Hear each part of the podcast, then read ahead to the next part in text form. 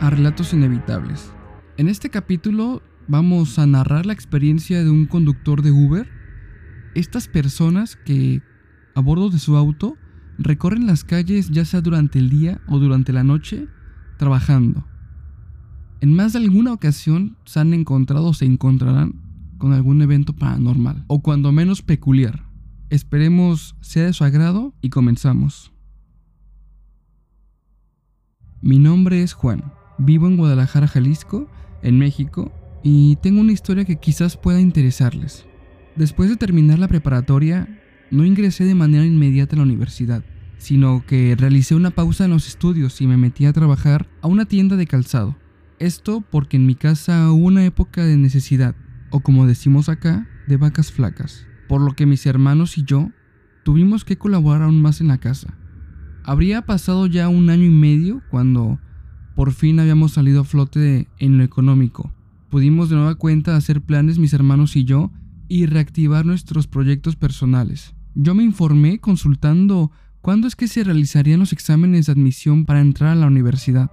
La fecha ya era muy próxima. Faltaba no más de una semana. Para mis adentros pensé, vaya que tengo suerte. En unas semanas más podré empezar el camino de la universidad. Pero de inmediato mi cabeza se puso a pensar que realmente no me había preparado para el examen. Tenía dos opciones. Uno era hacerlo en esa fecha pero sin preparación. O dos, esperar seis meses más y allí hacerlo. Estando en otra situación, hubiera elegido lo más idóneo, que era esperar para la siguiente fecha y mientras prepararme. Pero ya había sido tiempo suficiente, había perdido casi dos años. No me quedaba mucha paciencia. A la semana siguiente hice el examen y naturalmente no quedé. Me dio para abajo y realmente me puse muy triste. Con el pasar de los días, un amigo que había entrado en la plataforma de Uber a trabajar me ofreció su auto para trabajarlo ya que se había sometido a una cirugía en una de sus piernas, por lo que estaría cerca del año sin poder conducir. Así, él me ofrecía su auto para trabajar alquilándolo y yo, aunque tenía empleo, quería un cambio. Así que renuncié a mi empleo y comencé mi aventura como conductor. Yo estaba realmente muy motivado. De pronto escuchaba que habían taxistas que estaban un poco violentos con choferes de Uber, y eso me mantenía alerta, pero de ahí en fuera todo transcurría de manera tranquila. Probé los dos turnos, por las mañanas y por las noches, pero con el pasar de los días me decidí por el turno nocturno, ya que habían varios puntos que yo encontraba positivos y que eran a favor. Estos eran que había menos tráfico, que había menos calor, que habían tarifas más altas, o como llamamos nosotros, tarifas dinámicas, y bueno, además más ahorro de gasolina. En mis viajes pude encontrarme con todo tipo de clientes, desde los que van recién a la fiesta, los que salen de trabajo hasta tarde a unos fines de semana, quienes van a alguna plaza o a comer, hasta los que van muy alcoholizados y vas todo el tiempo pendiente de que no vayan a ensuciar el auto. Pero nada, nada de esto me habría preparado para lo que una noche me tocaría vivir. Era un viernes, recién empezaba y serían cerca de las 12 de la noche, si acaso un poco más tarde, cuando de pronto, mientras dejaba pasaje, me llegaría una alerta de viaje cerca de por donde andaba, que de hecho era Zapopan, un municipio que está al ladito de Guadalajara. Aproveché, ya que me quedaba de paso. Lo único que me hizo pensarlo dos veces era que sería en las afueras del municipio. Pero bueno, a final de cuentas me decidí, además de que la tarifa estaba pagando bien. Me dirigí hacia la avenida que me llevaría a la autopista que salía de la ciudad. El destino era el bosque de la primavera. Este bosque es un gran pulmón de varios municipios de Jalisco, y a donde me dirigía era apenas a la entrada de este. El trayecto para recoger a mi pasaje fue fluido, llegué más rápido de lo que me imaginé, y pronto estaba en las afueras de una zona residencial. Había casas muy bonitas y autos que se veían eran costosos. Eso me dio cierta tranquilidad, ya que recoger pasaje cerca de un bosque, la verdad es que no solía ser algo común para mí. Al acercarme más, me di cuenta de que el destino era cerca de 200 metros más allá de esta zona. Se internaba un poco en el bosque, donde habían un par de cabañas, que mientras más me acercaba, más detalles lograba ver, ya que la iluminación era escasa. Estas eran dos cabañas, las cuales eran algo pequeñas y de un solo piso. estaban ya desgastadas, se veían antiguas y, bueno, afectadas por el paso del tiempo. Además me imagino que el clima y las constantes lluvias debían afectarlas. Afuera, habían dos autos. Se notaban que eran modelos viejos, nada que ver con lo que había visto momentos atrás. Aparqué el auto junto a la primera cabaña. Mientras tanto pensaba en lo extraña que era la situación. Estaba en medio de un bosque, buscando a quien había pedido un Uber. Esto mientras estaba aparcado frente a dos cabañas un tanto oscuras y por lo tanto siniestras. Así que esperé. Realmente estaba muy oscuro. Lo poco que veía era gracias a las iluminaciones internas y externas de las cabañas. De pronto, un grito muy fuerte me sacó de mis pensamientos. Era un grito grave, como de hombre que al parecer había salido de una de las cabañas. No pasó mucho cuando la puerta de una de las cabañas se azotó contra la pared y salió corriendo un sujeto de apariencia delgada. Tropezó apenas al salir por la puerta y rodó por las escaleras. Al llegar al piso, su cabeza golpeó una roca y la sangre empezó a salir. Él rápidamente se incorporó y corrió bosque adentro. Tras de él salieron dos sujetos. Uno de ellos era enorme y tenía un atuendo raro. Parecía una vestimenta de sacerdote. Una clase de túnica color negro parecía no restarle agilidad, ya que corría como demente. Minutos después volvían con el hombrecillo. Se veía como anestesiado, apenas si podía mantenerse en pie. Se le complicaba demasiado el colocar un pie delante del otro para avanzar, y lo traía entre los dos, colocando cada uno un hombro debajo de él. Entraron en la cabaña llevándolo prácticamente a cuestas. Y de la otra salió un hombre que era muy joven. Se acercó a mi auto y me dijo, ¿Juan? Sí. Le respondí yo, ¿Ulises? Sí. Vamos, Juan. Estamos listos para irnos de aquí. Una vez más, es que me extendí un poco más de lo que presupuesté al pedir el Uber. No te preocupes, no pasa nada, le respondí yo. Comencé a maniobrar para salir de allí cuando salió alguien de la cabaña. Nos hizo señales con una mano para que detuviera el auto. Se acercó a mi ventanilla y me dijo, ¿Y Ulises? ¿Va aquí, verdad? Yo únicamente asentí con la cabeza. Es que mira, olvidó esto. Era una mochila. Ulises bajó la ventanilla y la, recibió, para despedirse de aquel hombre de forma un tanto fría. Empezamos el camino para salir de ahí. Pasamos la zona residencial y dejamos atrás esa parte del bosque. Esto lo hice en automático. Aún seguía con la mente ocupada. Realmente no sabía qué pensar. Sabía que algo no andaba bien. Trataba de mantener la calma y la postura. Esto para que Ulises no me viera extraño y evitar cualquier cosa que me pudiera pasar. Ya sobre la autopista, Ulises me preguntó que cómo estaba. Yo me limité a decirle que bien, con algo de sueño. Él solo me dijo que qué bueno, que si me faltaba mucho para terminar mi jornada. Le dije que de hecho aún me faltaban varias horas. Notaba cómo él intentaba sacar plática, tratando de tantearme o no sé. Después de intercambiar varias palabras, de pronto solo me dijo, lo que viste afuera de la cabaña, te lo puedo explicar si gustas, ya que me imagino que tienes muchas preguntas en la cabeza. Mira, no es necesario, le respondí. Yo la verdad es que soy muy discreto y para mí no pasó nada. No, sí es necesario, me respondió de manera fría y tajante. Yo no tuve otra opción más que guardar silencio y escuchar lo que me iba a decir. Mira, esa persona que viste es un amigo de nosotros. Ha tenido problemas últimamente y nosotros que somos sus amigos, bueno, decidimos ayudarle. No puedo decirte con exactitud qué es lo que le pasa, ya que hemos agotado los criterios médicos. Se le han realizado toda cantidad de estudios, pero estos aún no han arrojado nada que explique el porqué de su condición. Alberto era un chico normal, salía poco y trabajaba mucho. Cuidaba de su alimentación y de su físico, era alguien, digamos, sano, deportista. Míralo, hoy no es ni la sombra de lo que solía ser. Hace cinco meses aproximadamente él empezó a salir con una chica que conoció en el gimnasio. Ella le había buscado a él. Primero, empezó a frecuentar el gimnasio en los horarios en que asistía Alberto.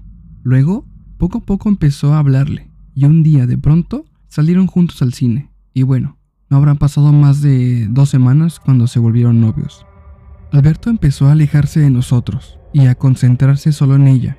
Con el tiempo, las pocas veces que lo vimos, lo notábamos muy delgado. Había dejado el gimnasio ya y no se alimentaba igual que antes. Lo poco que nos enteramos es que todo el tiempo tenía dolores en el estómago y en la cabeza. Él se veía tan distinto, era como si fuera otro, y nosotros empezamos a preocuparnos cada vez más. Ella empezó a vivir con él, y cada que lo buscábamos, siempre estaba presente. Le invitábamos a salir, pero él nunca aceptaba. Así que nosotros de repente llegábamos a su departamento a visitarlo de improviso. Siempre se le veía a ella como molesta y sentada al lado de él. Era como si Alberto fuera su marioneta. Empezamos a decirle a Alberto que su estado de salud era crítico. Ahí fue cuando, a regañadientes de su exnovia, lo llevamos en varias ocasiones a hacerle estudios. Ella siempre estaba con él, cada visita al doctor, cada consulta, cada estudio y cada tratamiento. Le conté a una de mis amigas del trabajo de esta situación, ya que ella me veía en muchas ocasiones con la mirada perdida y distraído. La verdad me afectaba mucho lo que pasaba con Alberto, y ella me conocía, sabía que algo me pasaba, y por más secreto que lo quería mantener, a ella no le pude negar lo que me pasaba, ya que tenía, como dije, semanas enteras en que me había sentido muy mal por la situación. De cierta manera, al contarle sobre lo sucedido, yo sentí una clase de alivio. Mi pecho estaba ya con menos presión. Y bueno, el problema aún seguía, pero hablar las cosas siempre ayuda. Ella me dijo, mira Ulises, tú y yo somos muy amigos de hace tiempo pero hay cosas y temas que desconocemos el uno del otro. Yo tengo ciertas creencias que no sé si tú conozcas o creas en ellas, pero que son muy mías. Te voy a decir algo, pero quiero que lo creas o no, seas respetuoso con lo que te voy a decir, ¿sí? Yo le dije que sí, que obviamente todo lo que para ella era importante, lo iba a hacer para mí y que le iba a dar el respeto que se merecía. Mira, según por lo que me cuentas y por cómo es que se dio la situación de que a partir de que la chica se introdujo en su vida y que ésta está muy pegada a él, todo cuadra para que sea un caso de brujería. Debe ser un amarre. Estos son muy usados en la actualidad. Quienes los usan son personas tontas, a mi parecer, ya que buscan tomar atajos para obtener el amor de alguien, aunque muchas veces son solo por capricho. Pero ¿sabes qué? Casi nunca sale bien. Es decir, sí, son efectivos para obtener la atención de esa persona, pero realmente de poco sirve tener a tu lado a la persona si sacrifican su esencia, ya que quedan como carentes de personalidad. Es como si quedaran despojadas de su alma. Por lo general, estos trabajos los dejan escondidos en algún lugar de la casa, muy cerca de la persona a la que le van a realizar el hechizo. Suele ser en la habitación de esta persona, en el ropero, en el closet, algún cajón la mesa de noche o inclusive debajo de la cama. Deberías de ver la manera de buscar la forma de entrar en su casa y ver si hay algo adentro. Me dio miedo escuchar y saber esto. Era algo que al igual que mucha gente yo desconocía. Al día siguiente me reuní con Andrés, nuestro amigo en común con Alberto, y le conté todo lo que me dijo mi amiga. Y bueno, después de un rato armamos el plan. Iríamos al departamento de Alberto y buscaríamos la manera de entrar en su habitación. Llegó el día, como de costumbre, nos abrió la puerta Viviana, quien era la novia indeseable. Nos saludó de malas y entramos. Los dos estaban en la cocina. Estaban preparando de comer. Y bueno, saludamos a nuestro amigo y platicamos un par de cosas. Después de casi media hora, previamente acordado, Andrés se encargaría de quedarse con Viviana para distraerla mientras que yo les pediría usar el baño. Mira Andrés, y apenas me vio se dio cuenta de que ya era la hora. Él, de pronto, le pidió ayuda a Viviana con su celular. Simulaba que le pasaba algo malo a su teléfono para que se centrara en eso y no en mí. Yo me levanté y caminé por el pasillo.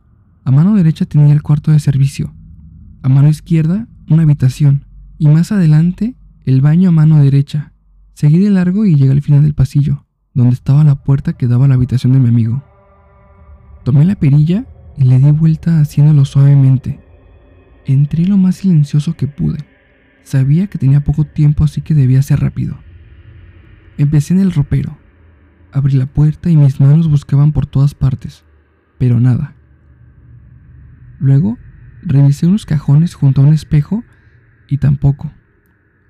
Decidí ir a la mesa de noche y me puse en cuclillas. Apenas lo hice y un olor nauseabundo entró por mi nariz.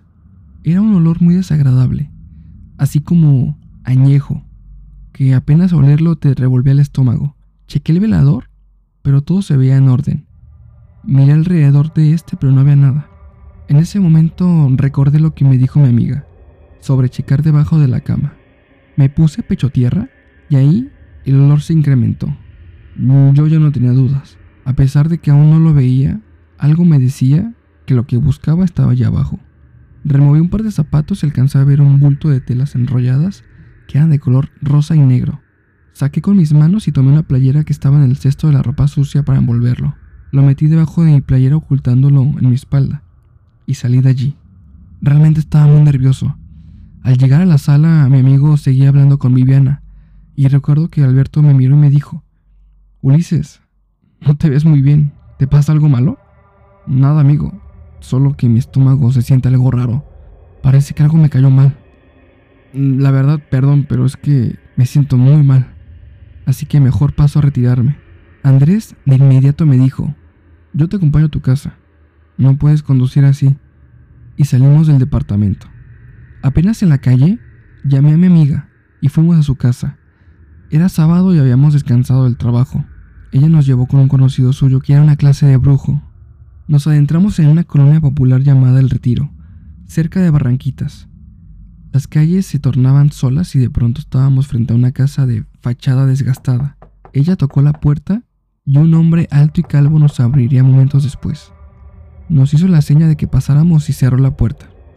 Pasamos por un pasillo largo y frío, el cual estaba ocupado por jaulas de aves de todos los colores.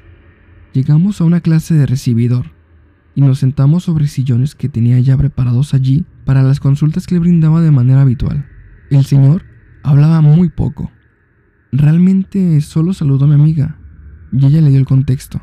Hizo un par de preguntas el brujo ese y procedió a desenvolver el paquete que llevaba. Al deshacer el nudo con el que estaban sujetas esas telas, pudimos ver que en el interior había un muñeco pequeño. Estaba fabricado de tela y con una aguja en la cabeza y otra en el estómago. También pudimos ver un hilo rojo, el cual estaba amarrado alrededor del muñeco, que sujetaba una fotografía de Viviana. Había trozos de lo que parecía ser una toalla y una pantaleta dentro de las telas enrolladas. En efecto, es un amarre. Y bueno, parece estar fusionado con algo de vudú. A tu amigo se lo están chingando bien duro. Pues a quién hizo enojar. Le contamos sobre Viviana. Y no encontrábamos el motivo. No sabíamos el por qué. Pero sí teníamos claro que Viviana había estado dañándolo con brujería. El brujo nos preguntó qué queríamos hacer. Nosotros le dijimos que solo queríamos que nuestro amigo estuviera bien. Él nos dijo que sí se podía, pero que se le iba a regresar a Viviana, si es que en efecto ella había sido la que lo había provocado. Ya que para sanar a mi amigo, el trabajo que se le había hecho, se le regresaría a la persona que lo mandó a hacer. No lo pensamos mucho y le dijimos que sí. Los detalles de la ceremonia prefiero no mencionarlo. Fue algo verdaderamente extraño y de hecho involucra sacrificios de animales, por eso mejor me ahorro los detalles. A la semana, mi amigo estaba mejor de los dolores tanto de cabeza como de estómago.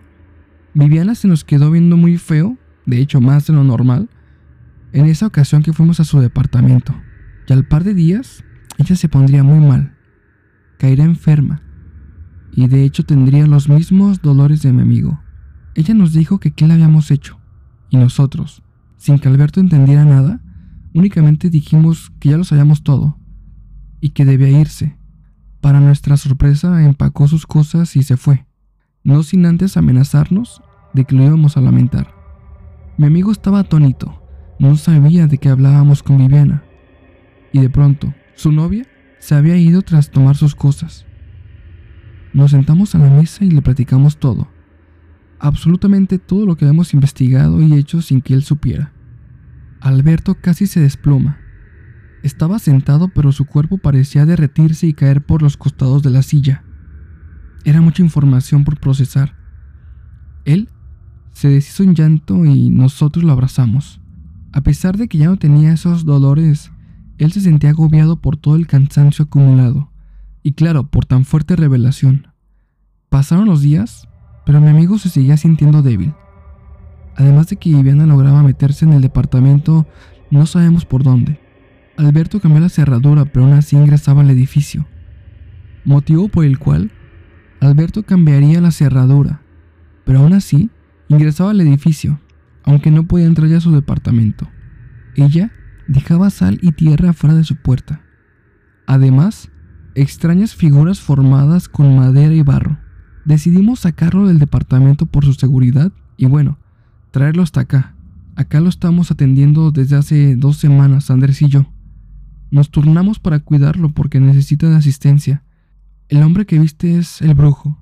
Ha intentado de todo, pero Alberto no mejora. Empieza a creer que está poseído, ya que de pronto se comporta muy violento y es capaz hasta hacernos daño. En ocasiones, dura varios días sin comer ni beber. Sinceramente nosotros ya no sabemos qué hacer. Mira, en la semana vendrá un sacerdote para achicarlo. Esperemos que esa sea la solución. Sea como sea, sinceramente veo muy difícil que Alberto vuelva a ser el mismo de antes. Llegamos al destino que me marcaba el GPS. Ulises se veía notoriamente cansado, y tras un largo suspiro me pagó el viaje. Salió del auto para entrar en un edificio de la zona centro de Guadalajara. Después de esto, sinceramente yo no pude seguir trabajando. Todo lo que me contó me dejó muy nervioso y pensativo así que decidí volver a casa y pasar la noche tranquilo en mi cama. Sea como sea, espero que Alberto se haya recuperado de su situación, ya que la brujería no es ningún juego y, bueno, siempre trae consecuencias. Cuando me vuelva a ocurrir algo de miedo, no duden en que lo compartiré de nueva cuenta. Gracias por leer.